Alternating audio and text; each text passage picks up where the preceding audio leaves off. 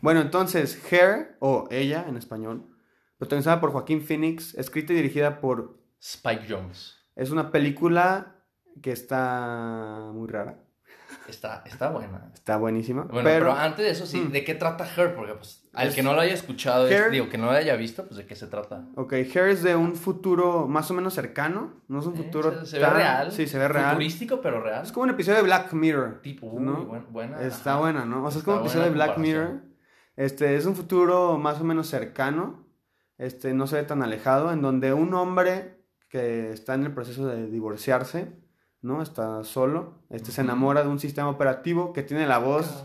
Tiene la voz de Scarlett Johansson. Pues, ¿quién no se va a enamorar de ese sistema, No, güey? esa voz, este, pero sí este OS eh, es ar- este, inteligencia artificial, por lo que pues, digo, obviamente está esa parte de ciencia ficción, que es su propia persona, tal cual, pero bueno, vamos a empezar pues con este review. Sí, a ver. Me- El brother se llama Teodoro. Te- Theodore. Teodoro. Este, protagonizado por Joaquín Phoenix. eh, el sistema operativo se llama Samantha, que es la voz de Scarlett Johansson. Y pues ahí también sale Amy Adams, sale Chris, Chris Pratt, Pratt. Chris Pratt sale. Tiene un buen cast, pero sí está más centrado en Joaquín Phoenix. Sí, o sea, es como su película. Rooney Mara sale. Sí, también. Pero es como su película de Joaquín Phoenix. Ajá. Y la neta, Scarlett Johansson también hace un buen trabajo, aunque no salga. Pero bueno, esta película yo la sentí como una crítica a las relaciones humanas.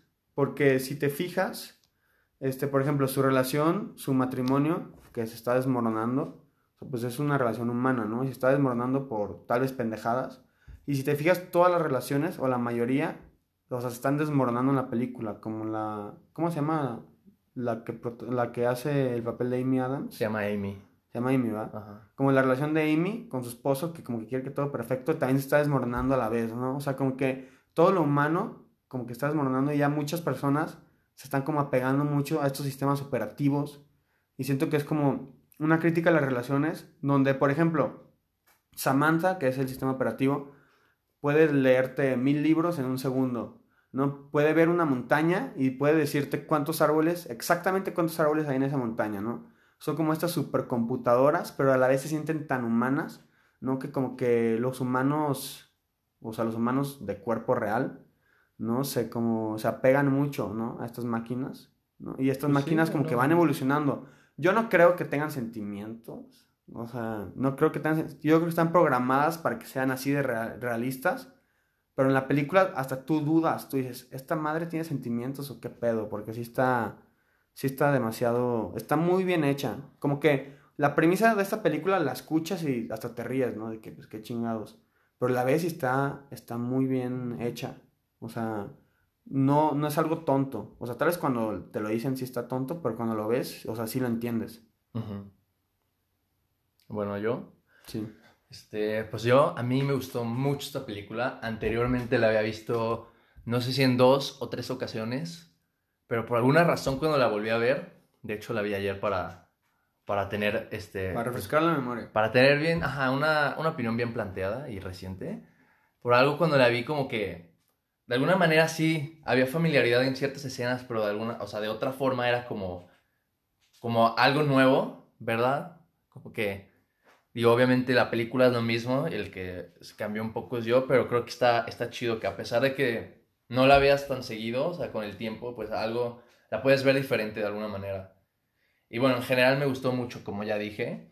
Creo que tiene aspectos muy buenos. Visualmente me Es parece hermosa. que es, es, ajá, es una... Digo, desde obviamente la cinematografía que curiosamente es de Hoyte van Hoytema, que pues también es el de Tenet, como ya habíamos hecho la crítica, por si quieren escucharla, pero de nuevo aquí anteriormente había hecho esta película y es muy, muy, muy buena. Igual, visualmente no solo por esto, por la cinematografía, sino también por los vestuarios. Hay algo, no, no sé si tú lo Sí, viste, como que sí. un estilo hipster, algo, pero elegante, Algo como- futurista. Ah, Es que es futurista, pero se me hace Como como, que un retro poquito, ajá, retro, algo extraño. Igual no, no estoy familiarizado acerca de las ciudades donde grabaron esto, No, pero, pero hay unas tomas cuando, ¿sabes? Que se ve la ciudad en grande o cuando está caminando Theodore, ya sea en la calle o en el metro, que ves como la ciudad y está como, ¿sabes? Se ve como grande, se ve como amplia, se ve como Sí. muy... se como inmensa, como, no sé, limpia, algo, hay algo en la arquitectura de estos edificios. Muy limpia, muy limpia. Ajá, en, en, en, la, en, el diseño, ¿sabes? De los sets, que pues son las, las casas, los lugares a donde van, que también es, es orgánico. Muy, muy, agradable a la vista. Igual también la casa de Tidor es algo, dices, de que yo quiero vivir así. Los videojuegos. También, no sé, hay, hay algo que es muy interesante, es como, hay algo futurista como casi perfecto de este mundo donde viven, pero de alguna manera todavía se siente como familiar a lo que uno con, bueno, bueno, lo que existe actualmente. Sí, o sea, salen videojuegos que se ven muy futuristas, que pues tal vez en 15 años los tengamos, o sea, pues no se puede saber. Este, yo no creo que sea un futuro tan lejano, obviamente sí hay cosas que son ya muy futuristas, pero sí siento que es como algo más así, o sea, más cerca de nosotros que lejos, ¿no? Y también yo esta película la sentí como, no, como un documental, o sea, no como tanto una película, o sea, hay tomas como muy, donde salen muchas personas hablando a la vez y luego sale el protagonista, sale, sale solo, ¿no? Como, lo vi como muy estilo un documental, como, no una historia tan lineal, o sea, obviamente sí es una historia lineal, pero lo sentí más como que, ah, esta cámara va siguiendo a este güey, ¿no? Y lo va siguiendo por sus diferentes etapas, ¿no? De, desde su divorcio hasta que sale con una humana y que se enamora de una computadora, ¿no? Yo lo sentí más como un documental o como, no sé, tanto como película no, o sea, no es como una típica película donde hay diálogo aquí, corta una cara y luego corta la otra y están dialogando y luego hay un conflicto, o sea, no es más como tomas de la ciudad, luego tomas de él, tomas de muchas personas conviviendo, ¿no? Es como, esta cámara está siguiendo a Theodore, Teodoro, y está captando como todas sus experiencias que está viviendo con esta computadora. Sí, está muy chido eso. Creo que eso a lo que a mí me parece lo mejor de esta película, que es como que tan naturalmente y fluye de alguna manera como las escenas. Y ves como los personajes de que, bueno, especialmente a Theodore, de que está en un lugar y luego va con otro, interactúa está con Samantha y luego con un humano. Y, creo que es muy realista lo que logra captar Spike Jones en esta película, ¿sabes? Como esa parte, de, de hecho, pues como él escribió el guion, yo diría que él completamente entendía lo que quería hacer. Y, y por eso como que, ¿sabes? Tiene como un lado tan, como tan personal me pareció la historia, ¿sabes? Como tan, como tan, igual, este, Tidor, Joaquín Phoenix, este, tiene una actuación creo que muy, muy buena. Muy. ¿Sabes? El personaje tan como tan, sensible, como que podías ver su, o sentir como los momentos, ¿sabes? Cómo su vida lo estaba llevando, cuando va con su, ¿sabes? Con su cita humana y cuando está con sus amigos, como que realmente reconoces como por dónde están sus emociones. Y también lo que más, más me gustó, que creo que es lo mejor de esta película, y que pues creo que realmente en lo que se basa, es en el matrimonio fallido de Fidor. Sí.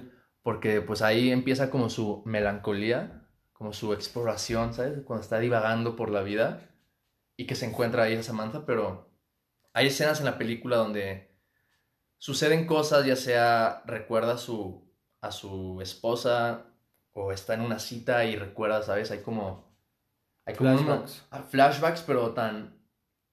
No sé cómo decirlo, ¿sabes? No tienen sonido, pasan rápidamente, pero que hay como siento que eso es como ya tan personal que es como... O sea, son como espontáneos, pero tienen una historia profunda. Ajá, sabes que hay mucho más detrás de eso. Como si realmente supieras qué está pensando y en ese segundo recordó todo lo que vivió con su ex esposa y todo lo que está pasando así en un segundo y logra sentir eso en la película y creo que eso es de lo, de lo mejor. De verdad, esas partes cuando realmente conoces y sientes a Fidor, ¿sabes de qué?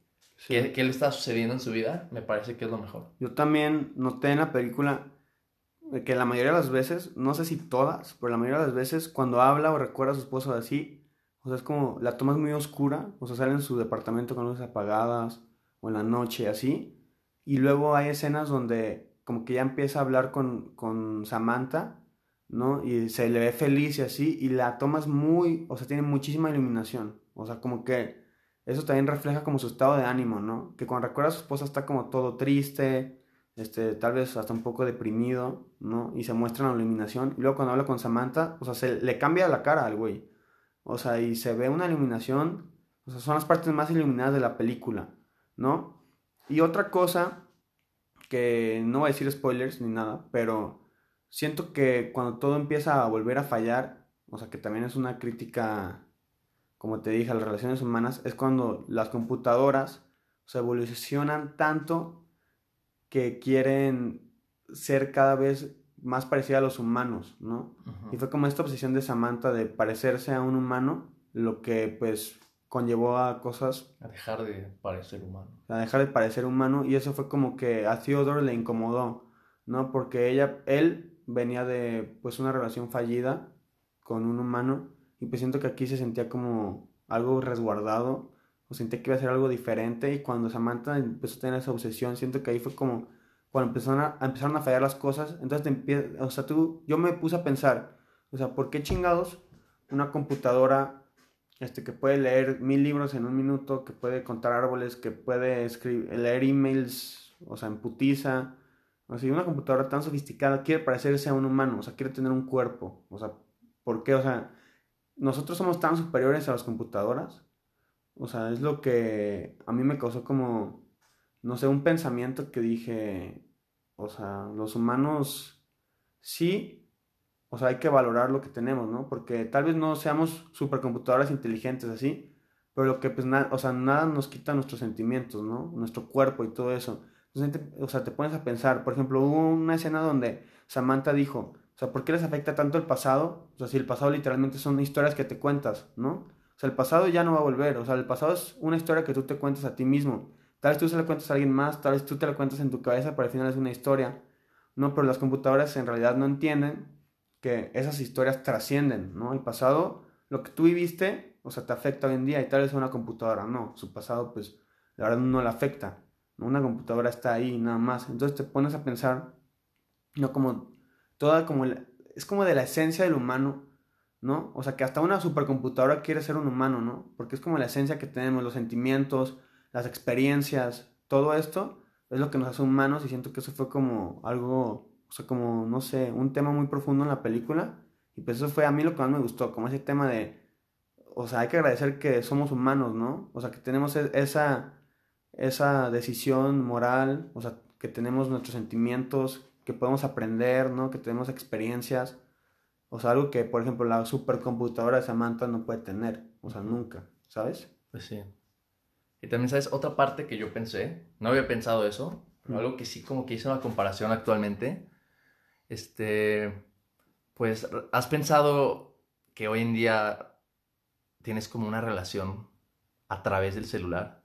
Sí. O sea, decir que alguien que tiene novia, no sé cuánto tiempo no la vea, pero hablas, escribes todo el día en tu celular y pues realmente tu novia, o sea, te podría decir que es tu celular, ¿no? Pues, Hasta que la veas, claramente, ¿verdad? Pero, pero pues todo el otro tiempo que no están juntos, ya que tienes como la inmediatez de un celular de que en un segundo le puedes hablar, le puedes mandar un mensaje, pues ya no hay excusa para realmente no hablar. Y pues todo lo que se hace es a través del celular. Y yo creo que el, las personas se ven menos tiempo, ¿sabes? Que, que de las que se ve, o sea, del tiempo que se ve, o sea, tal vez... sí, porque la facilidad del celular... Ah, y pues no todos tienen el tiempo para siempre verse, pues de alguna manera, como que por ahí también va esta parte, ¿no? De que con esto de ya la tecnología, de alguna manera estamos teniendo relaciones, este, ya sea de amigos, de novios, lo que sea, a través, a través del celular. Sí, a través... Interesante, digo, no sé si el, o sea, no sé si se trataba de eso, me hizo pensar esa la película, pero bueno, entonces ya, está muy padre la película, pero también quería yo decir unas cosas que no me gustaron tanto. A ver, sí. Que yo creo que en muchas partes, o sea, al principio va muy bien la película, está fluyendo muy bien, ¿sabes? Trae un buen ritmo. Y en algunas partes sí siento que como que se atora, como que deja de estar tan interesante la historia. Y ahí va y luego como que de nuevo va bien y hasta el final como que ya no tanto. Y por ejemplo, en esa parte yo creo que ahí le falló poco. No me hubiera gustado Digo, me hubiera gustado que hubiera sido más consistente en cuanto al ritmo que tiene. Y también creo que dejó ir algunas oportunidades para explorar de que las relaciones humanas por ambos lados, ya sea con su ex esposa, con un humano y con esta nueva persona, ¿sabes? Esta manera de que empieza a conocer a alguien nuevo y así. Creo que en eso pudo haber habido más de qué hablar, pero pero bueno, digo, no arruina todo lo que es la película. pero esos son los problemas que pues para mí fueron notorios. O sea, yo, sí, yo voy a hablar de nomás una otra, una última cosa que me gustó, este, rápido, la música. Se me hizo que la música quedó perfecto con la película. Y bueno, cosas que a mí no me gustaron tanto de la película es el ritmo también. O sea, esta es una película, no es una película que cualquiera la va a ver y le va a gustar, ¿no? Es una película que la neta es muy lenta de principio a fin. O sea, tiene un ritmo, yo digo que un ritmo muy estable. O sea, no hay un clímax así que acá, o sea, no hay un problema así que súper cabrón, así de que vida o muerte, ¿no? Es una película muy tranquila, ¿no? Va de principio a fin. O sea, no es una película larga, dura dos horas. Este, pero sí siento que en algunas partes también como que Se jala. siente más- ajá, se siente siente un más poco larga de lo que es. Sí, más larga de lo que es. El final, no, no soy tan fan del final. Sí, yo yo, tam- yo tampoco. lo sentí un poco anticlimático, aunque, aunque no tiene clímax, sentí que como que no sirvió de nada, ¿no? O sea, como que acabaron en el mismo lugar, él y Amy, ¿sabes? Y eso es lo que a mí no me gustó, ¿no? Que sí, a veces siente un poco lenta. Al principio, los primeros 50 minutos, la primera hora, la, la neta fluye cabrón. O sea, neta sí fluye de una manera que te va atrapando con esta relación que va creciendo. Ya cuando se enamoran bien, o sea, la máquina y, y Teodoro, siento que empieza a ser un poco más lenta, ¿no? O sea, siento que la película tal vez puede haber durado un poquito menos y también que el final me gustó, o sea, no es un mal final, pero siento que es un poco, o sea, no le hace justicia a todo lo que pasó, ¿sabes? Esos serán mis puntos malos con la película. Sí. Nada Sí. más, esta película no tiene tantos puntos malos, la verdad. O sea, es una gran película. Y sí es de las películas más hermosas que he visto. O sea, hablando de las visuales. La verdad, sí es muy placentera de ver, no sé por qué. O sea, está muy cabrón. Padre, pero bueno. Entonces, Pues da tu conclusión y le damos una calificación del 1 al 10. conclusión, es buena, no es perfecta, este, aguanta bien, muy buena en muchos aspectos y pues falla en otros, pero, pero bueno, yo mi calificación anteriormente le había dado Nightcraw- Nightcrawler, 9. no, le había dado un 9, este, la voy a cambiar porque eso no es un 9, Nightcrawler es un 8, si quieren escuchar la reseña, escúchenla, pero Her se me hace más adecuado ponerle un 9 y Nightcrawler es un 8. Sí, yo, mm, la reseña pasada, yo digo que hagamos las calificaciones, o sea, en dígitos de 5, o sea, 8, 8, 5, 9. O sea, un 8, 5 puede variar, ¿no? Ujú. O sea, yo le di un, creo que un 8, 8. Ya Nightcrawler, la neta, lo voy a dejar en 8, 5. Y a Hair también en 8, 5. Siento que son películas, o sea, son películas súper diferentes, pero para mi gusto son películas muy parecidas, o sea, en mi gusto, pues, o sea, me gustan muy parecido.